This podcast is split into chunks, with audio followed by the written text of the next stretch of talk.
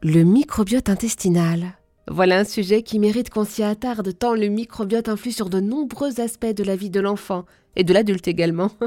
Pour en parler, avec nous, Céline Richonnet, diététicienne nutritionniste pédiatrique, ingénieure en nutrition spécialisée dans le comportement alimentaire de l'enfant depuis plus de 20 ans et autrice de Bien nourrir votre enfant pour un microbiote au top paru chez Marabout. Bonjour Céline. Bonjour Eva, bonjour. Expliquez-nous, le microbiote, c'est quoi exactement? Alors, le microbiote intestinal, c'est l'ensemble des micro-organismes, en majorité des bactéries, qui colonisent le tube digestif et principalement au niveau du côlon. Euh, on pense aujourd'hui qu'il y a entre 10 000 et 100 000 milliards de bactéries à l'intérieur de notre intestin. Chez l'adulte, ça représente environ 1 à 2 kilos. Donc c'est le même poids que le poids de notre cerveau. Et donc cet écosystème euh, de micro-organismes, principalement des bactéries, donc, mais aussi des levures et des virus, vit en symbiose avec l'hôte, donc le corps humain. Il va se nourrir euh, des aliments que nous ingérons euh, lors de nos repas. Et en contrepartie, il va nous aider dans toutes nos fonctions métaboliques. En lisant votre livre, Céline, on découvre qu'un bon microbiote permet de réduire le risque d'allergie et donc que par l'alimentation, on peut réduire le risque d'allergie chez son enfant. Comment c'est possible? Alors le microbiote protège l'organisme en veillant au bon développement du système immunitaire. Euh, déjà dans le ventre de la maman, le microbiote de la maman va euh, éduquer le système immunitaire de l'enfant à tolérer le non-soi et à avoir une réponse appropriée.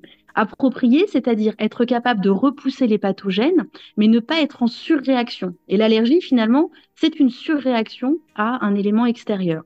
Donc, en éduquant euh, le système immunitaire de l'enfant, les bactéries présentes dans l'intestin de la maman, puis ensuite dans l'intestin de l'enfant, puisqu'à partir de la naissance, l'enfant va constituer son propre microbiote, en exposant donc l'organisme à un certain nombre de, de, micro-organismes extérieurs, mais qui ne seront pas euh, pathogènes, euh, on va obtenir une très bonne tolérance du système immunitaire qui va donc réduire euh, ces réactions, notamment d'intolérance, d'allergie, mais aussi d'eczéma, donc la fameuse dermatite atopique, mmh. et ajuster une réaction qui ne soit pas disproportionnée. Justement, à propos de dermatite atopique, qu'est-ce que je peux faire, moi, en tant que parent, pour réduire la dermatite atopique de mon bébé via son alimentation? Alors, chez le bébé, la principale recommandation, elle vient autour du lait maternel. S'il est mmh. possible d'allaiter, ça reste vraiment le facteur le plus protecteur pour euh, le risque d'allergie, le risque notamment d'eczéma et à peu près toutes les intolérances alimentaires. Ensuite, lorsque l'enfant va être diversifié, il est important de l'exposer à un certain nombre de prébiotiques. Donc, les prébiotiques, ce sont les aliments qui viennent nourrir les bonnes bactéries intestinales. Ces prébiotiques, on va les trouver principalement dans les fruits et les légumes. Ça veut dire que dès la diversification alimentaire, il faut exposer l'enfant à un certain nombre de fruits et légumes, j'ai envie de dire le plus possible. Alors évidemment en respectant la tolérance digestive de l'enfant, il ne s'agit pas de donner des poireaux à 4 mois, pas du tout, mais à partir de 5 mois par exemple, on peut commencer à diversifier son enfant. Moi je recommande généralement une diversification alimentaire plutôt autour de 5 mois. On commence avec des légumes très digestes de type potiron, haricots verts, courgettes. Et puis, au fur et à mesure, on va diversifier avec des choses un peu plus complexes.